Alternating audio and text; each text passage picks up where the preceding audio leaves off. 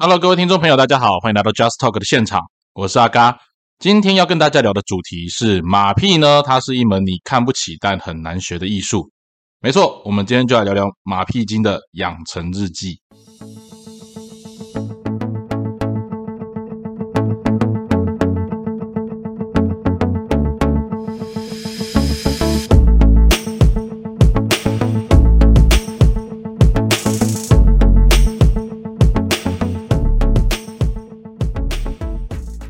在节目开始之前哦，阿嘎要先来做一件事情，就是跟很多在收听这一集 podcast 的朋友，先说你们辛苦了。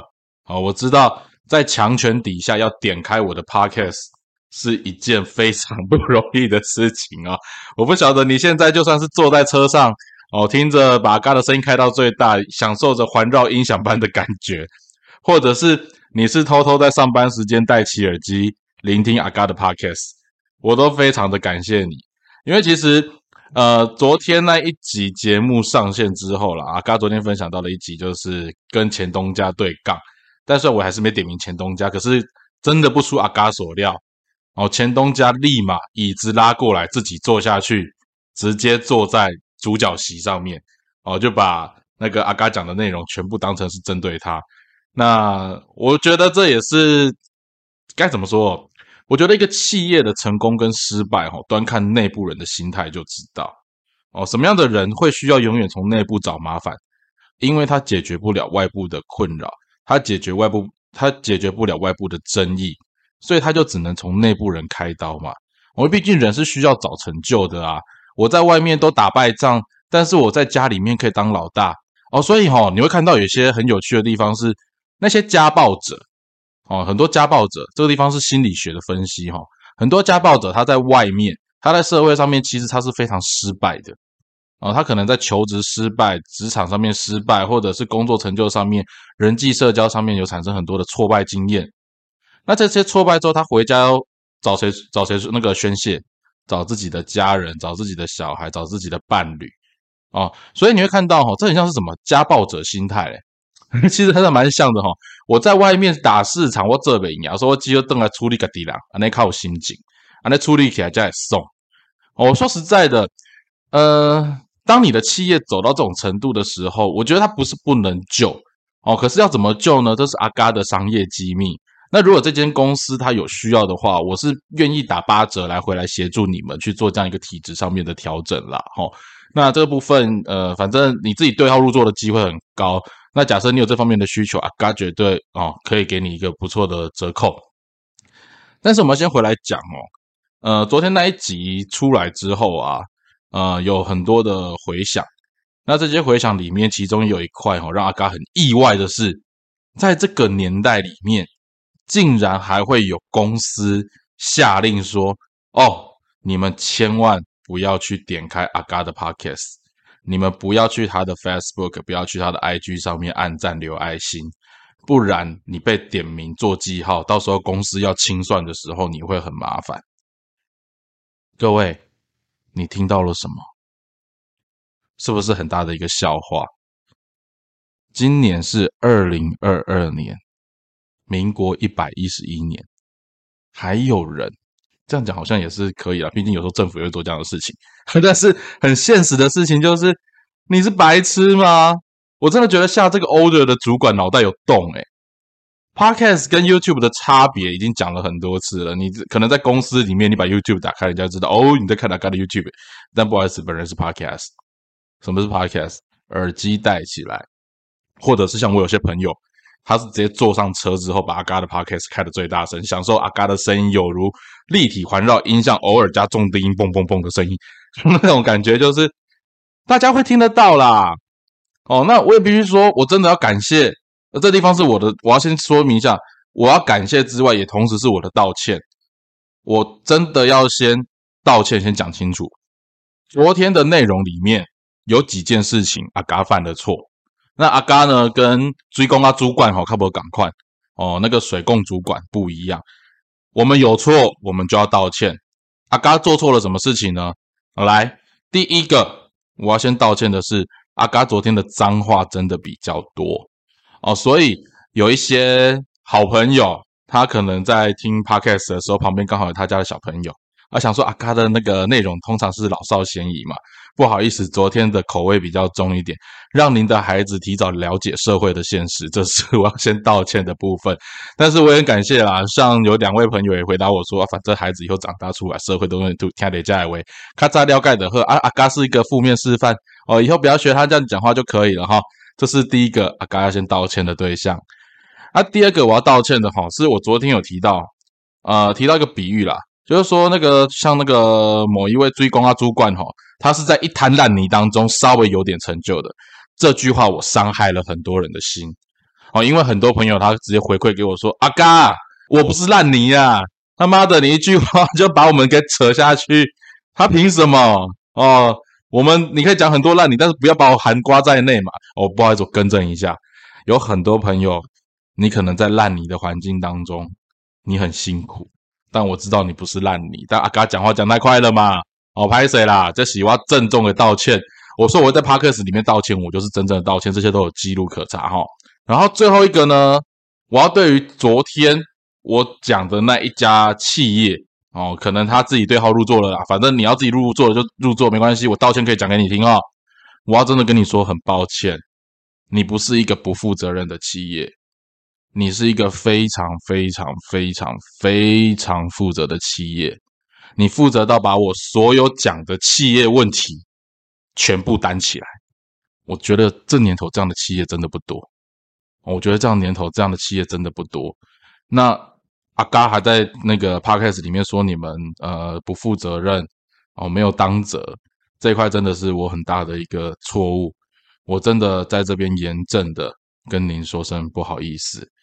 因为这些问题，呃，阿嘎也很意外啦。因为我讲了大概六七家企业，然后竟然有一家企业他会自己觉得全部都在针对他自己，这个地方阿嘎也是真的觉得伤了你的心。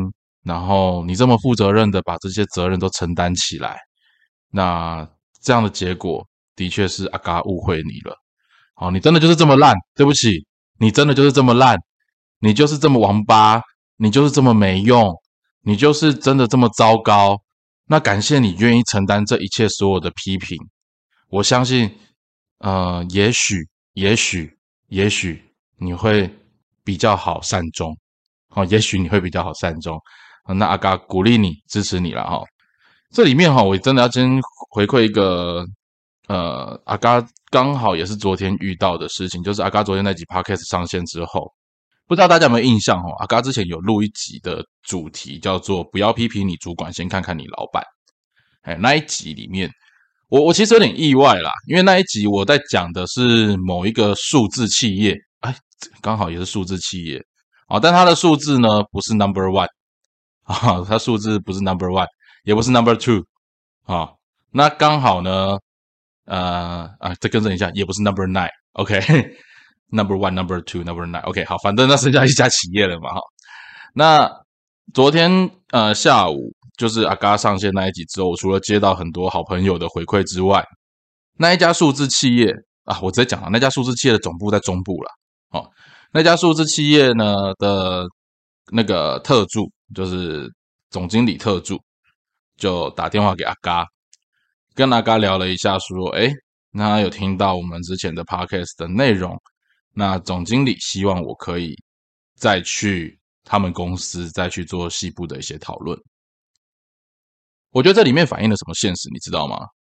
我在讲的东西，它是一个通例。虽然你可能觉得我在讲你，但是不好意思，有这种感觉的不是只有你。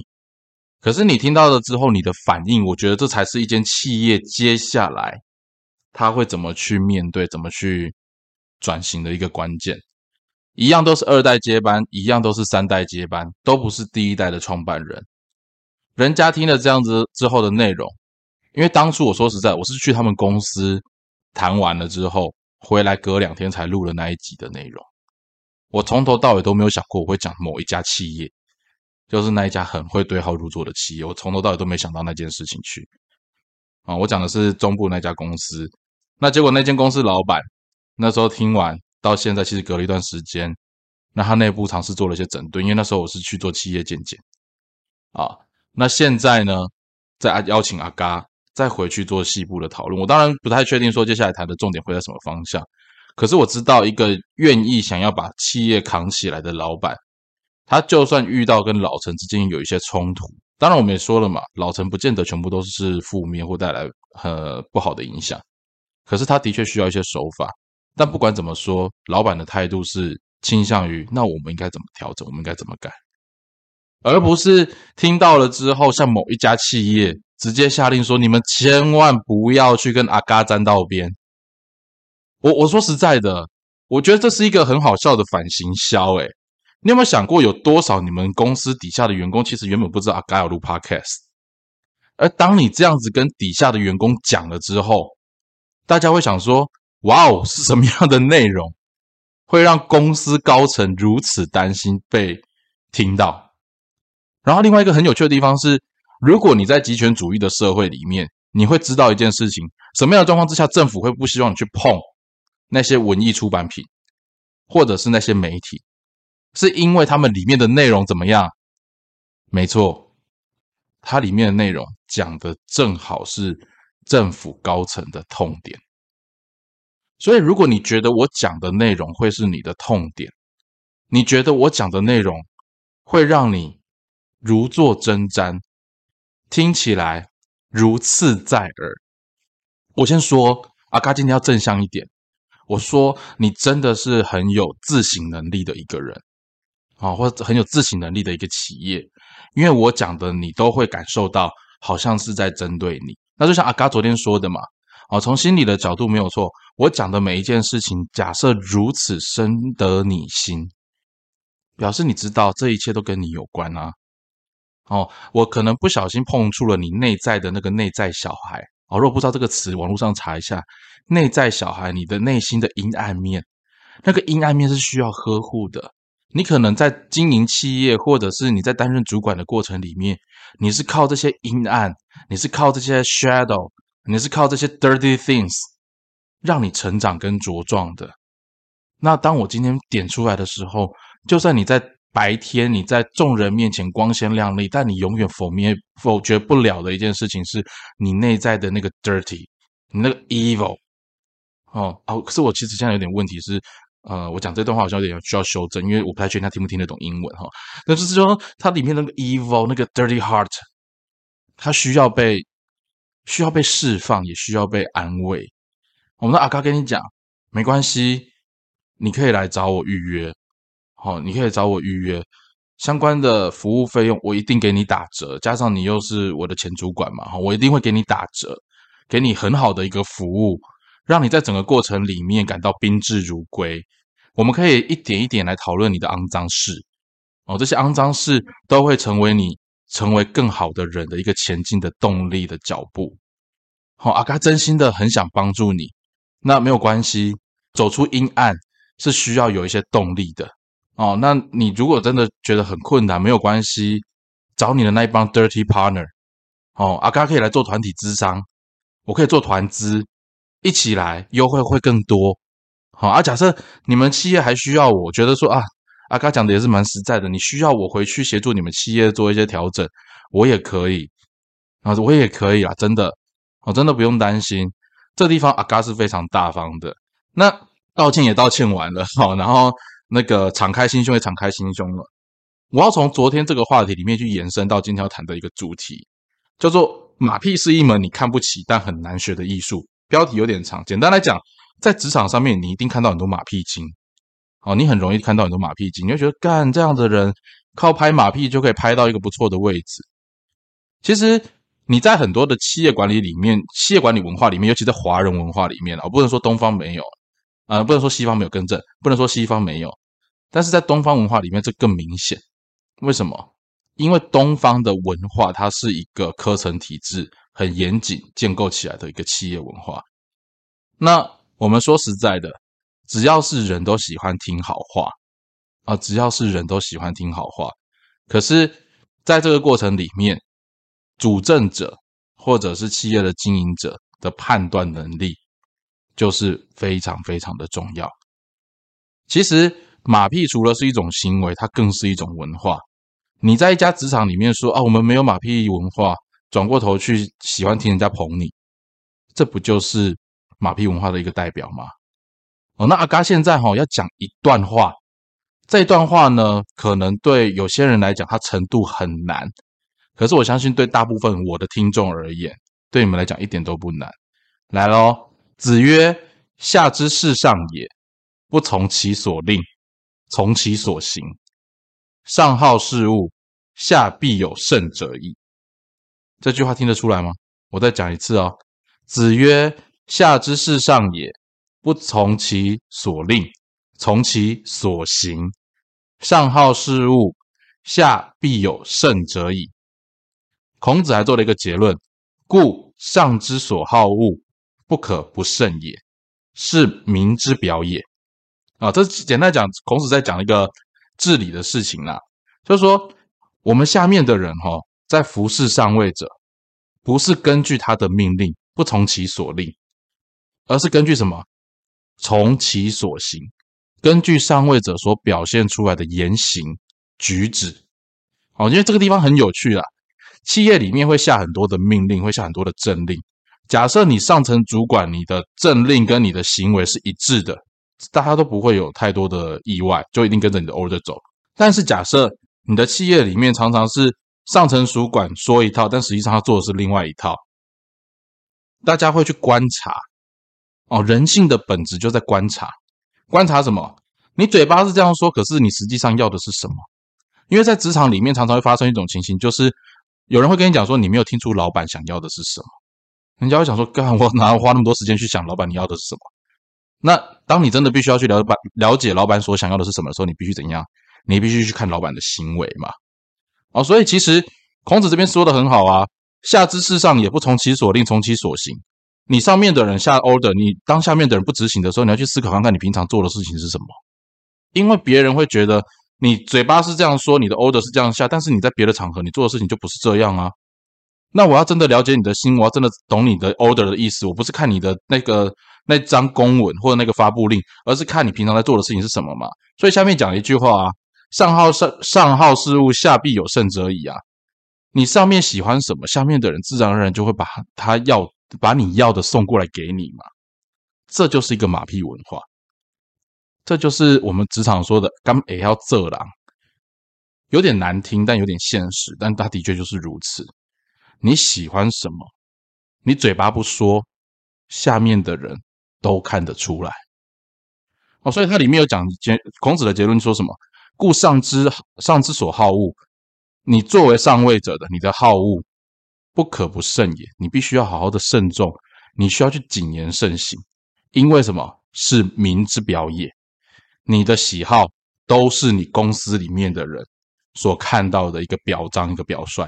我们先不讲表率，下面的人要懂这间公司要怎么样好好经营，他一定要先怎样？一定要知道你的嗜好是什么。你的嗜好是什么？不用你说，你在做的过程里面，人家就看得出来。你喜欢喝酒，人家就知道我跟你见面一定要带好酒。你喜欢玩女人，人家就知道跟你安排活动的时候，最后一定要安排一些声色场所。你喜欢戴名表，人家就会知道要跟你谈事的时候，最后来一个精致的名表，这件事情谈成的几率就很高。你前面怎么样说不要，最后当我投其所好的时候，你就会要。在一个企业里面，总是有那么几个马屁精，会喜欢去逢迎拍马。但是我必须说，这就是人家的职场生存学。马屁要拍得动，最关键的一件事情，就是上位者本身有自己的喜好，下面的人抓得到。如果一间公司它容易被拍马屁的人占据主要的管理职，或主要的应运职位，我们就先不讲它未来的发展会怎么样。但是你一定可以很清楚知道，这些马屁精，他们可能本身没有什么能力，但是你要知道，科层体制里面每一个环节、每一个关节、每一个枢纽，最重要的是什么？传达讯息。传达讯息。马屁精有时候有一个很大的功能呐，它能够把不同的讯息转化成上面的人喜欢听的。这个地方哦，我觉得是马屁精他在呃职场当中最重要的一个价值。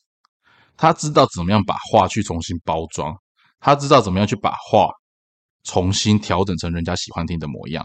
可是你都不能否认一件事哦，所有的讯息一旦经过调整，它绝对不是原汁原味，而会需要一个企业里面会需要这么多马屁精来调整，会需要这么多的人来帮忙美化。这过程当中所有的讯息传递，代表什么？代表这间企业是容不得调整，容不得听真话的。一间听不下真话的公司，觉得人家所有的东西都只是在批评你，那我只能回过头来，是上层的人的自卑心真的很强。这一点跟昨天的结论是一样的。这是要多大的自卑心，才能够让人家一滴滴的批评都会成为记恨的源头？我觉得在做企业的过程里面，我们大家 focus 的都是一件事情，叫做营收，叫做我怎么样把公司赚钱的利益极大化。但是，当你习惯性赚不了钱，当你习惯性在外面是挫败的时候，你总会希望回到家里面听到一些好话，或者是当你觉得你有一个项目要开发的过程里面，这个项目可能整个社会、整个市场，甚至原本的班底都告诉你说这个项目不可行，而你执意要执行的时候，你会希望在任何的会议上面不要有人来检讨这个部门，不要有人来检讨我的投资，这就是失败的开始。其实我说实在的，之前阿嘎有一集的主题在聊。呃，成功的很多，我们看到很多成功学。其实说实在的，大家都会知道一件事情：这么多年听成功学下，你就会知道，成功的人的方法，你不见得能够复制了。但是哈，成呃，他的结论是讲，成功的方法百百种，但失败的就那几种，对吧？成功都需要机缘，我相信大家都知道。你很努力不一定会成功，但你不努力一定会失败，这是大家都知道的事情。一样。当我们在创业的过程里面，当我们在开发一个新项目的过程里面，遭受批评、遭受指教、遭受别人看不看不好这个项目，它本来就是如此。谁说创业一定会成功？阿嘎的创业过程里面，我也遇到很多挑战，我也有不成功的项目，我也有必须要扛起来的责任，甚至人家不看好我，我当下听了会觉得不舒服，可是我必须要面对它。人家不看好我的原因是为什么？假设我很清楚知道，那没关系，我可以让人家继续讲，因为假设我真的做了起来。那当天我做起来的成就就可以回应一切，但是当我做不起来，我就会知道原来这些人看得比我更远，这些人比我早看到核心的问题所在哪里，这些人是我下一次要重新站起来需要去学习跟效仿的对象，甚至是去请教的对象。人不就是如此吗？而当你今天你作为一个公司的领导者，或者作为一个那个新项目的开发者，你要特别去创造一个新的部门，而这个新的部门是你认为未来有潜力的，是你认为的趋势所在。但你告诉大家不能检讨这个部门的时候，下面的人也会知道：第一，讲真话的人就少了；第二，接下来你会听到很多支持你的讯息，而这些支持你的讯息不见得是从底层上来的，是从你中间这一层马屁精回馈给你的。其实我觉得很现实啦，大家在职场上面走过之后，你知道老板不喜欢听这个，自然这方面的讯息就会少了。所以孔子讲的啊，“上之所好恶，不可不慎也”啊，你喜欢听什么，你不喜欢听什么，你都已经被下属掌握的清清楚楚，这就是马屁精发挥功能的地方嘛。哦，这就是这些只会讲话、只会讲好听话、只会帮你美化所有讯息的人，他的价值。那我说实在一点，这你跟吸毒有什么两样？一间公司马屁文化能够盛行，就是因为这间公司即将走向衰亡，这个组织即将走向衰败，因为大家都想要听好听话，就跟什么一样，你知道吗？吸毒的过程里面已经觉得酥软、轻松、愉悦、自在，我可以回避这个现现现实社会的挑战，我回过头来哈一两口，我就会觉得啊舒服。但是这是实际的吗？不，这个舒服是空幻的，这个舒服只是暂时的。而这些马屁精，这个马屁文化，就犹如你握在手上的 cocaine，就像你握在手上的罂粟、海洛因，就看你怎么选嘛，就看你怎么选啊。但是我们不能否认一件事情哦，在公司里面或者在一个企业组织里面，你不能要求所有人都是正直的。好，这个阿卡也很清楚。底下会来加大哈，我大概东西喝了。一间企业里面哈。虽然我觉得这很妙了，但是在华人的企业里面，真的很常发生这样的事情。有人说，如果你企业里面没有人帮忙做脏活，那这个企业是营运不下去的。有一个很有名的例子，大家知不知道？清朝的时候有一个很有名的贪官叫和珅，乾隆多么重用和珅呢？乾隆知不知道和珅贪污？知道。乾隆为什么用和珅？因为乾隆有一些想做但他不能做的事情，和珅这样子的人正好使唤。一样啊。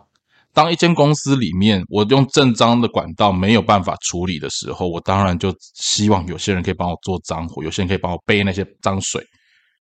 这些人的价值在这里啦。所以哈，各位，假设你在职场上面，你看到有一些马屁精，你看到有一些尸位素餐的主管，你会觉得干他就没什么功能，为什么他能够在那个地方？有时候它的功能就是负责帮忙挡子弹的，有时候它的功能就是负责去背脏水的。这个其实大家都在职场上面，你看久了，你就会明白。可是阿刚真的要回到另外一个角度再去谈，呃，我觉得我在外商的经验里面，呃，我之前合作的公司曾经跟我讲一些事情，大家都会有一些计伎俩或者是方法去节税。我讲讲好听点叫节税，当然啦，有些人就是讲白点就逃漏税了。可是节税跟逃漏税最大的差异叫什么？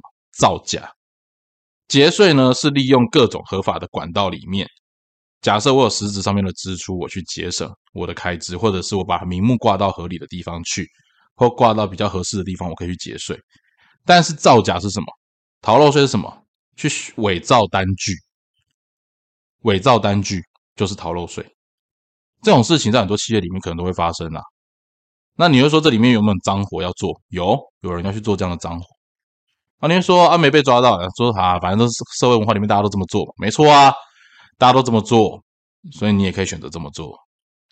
那一样的嘛，别人闯红灯，我闯一下红灯，有没有什么了不起？反正我很敢，是这样吗？那，P 一定会告诉你，别人也是这样做。我们只要知道别人怎么做，我们做的更好一点就好，因为我们无奸不成商嘛。当你不会耍心，也不会耍手段的时候，你怎么当商人呢？马屁精会这样告诉你。马屁精会告诉你什么啊？那些批评都是子虚乌有，那些批评都是他个人在造谣。伟大的老板啊，伟大的主管啊，你之前这么多丰功伟业，你做我都有看到啊！你那外靠公司上面销毁啊，这不是啦！啊，跟你讲啊，会听遐个话人吼，绝对是头壳歹去啦！啊，无就是安怎，就是见小灯受气啦，伫咱。公司来对探无钱啊，去打压的人，这还可以相信以下的话啦。马屁精一定会这样子跟你讲。讯息过程的包装，我必须说，它是一个能力。哦，它是一个能力。我们前面讲嘛，当你要卖东西给客人的时候，最重要的事情是你要先让客人愿意听你说话。那这里面就牵涉到话术跟诈骗的差别。那一样，马屁精的功能。它是一门很高深的艺术。当今天有人马屁拍的好，他可以把真实的讯息带进去，然后又能够把话给传到，我真的觉得这种人真厉害。他在公司里面，他其实有滋润、润滑的效果。公司有时候有这种马屁精，其实还蛮不错的。那为什么大家看不起马屁精？是因为他大部分时间，我们都会知道，他就是一个只会逢迎拍马，但是不会做事、没有根底、没有内涵的一个人。但又怎么样呢？他抓到一个你们都没有掌握到的关键，他看到了上位者真正所喜好的东西，他的观察力就是比你们更细致。他知道上面的人要什么，而你不知道，所以我才会说，马屁是一门你看不起但真的很难学的艺术。要当一个马屁精，没那么容易。哦，所以阿嘎今天跟大家分享到这边哈，不晓得你在职场上面你怎么看待你们公司里面的马屁精，或者是你们企业文化，或者是公务组织里面的马屁精？我相信在公部门当中，阿嘎看的会更多了，因为其实呃，课程体制越明显的公司或者课程体制越明显的组织，这方面的需求就会越大。但是不要忘了一件事情：假设你今天是一个企业的领导者，孔子说的那段话，我再说一次给你听：下之事上也，不从其所令，从其所行。上好事物，下必有甚者矣。故上之所好恶，不可不慎也，是民之表也。你的一言一行，才是下属看在眼里真实的东西。那我们做基层的，或是我们在下面当人家员工的人，你可能看不起马屁精，但是你要去思考，人家能够掌握的。其实不是他会说好话，而是他能够掌握上面的人的好恶。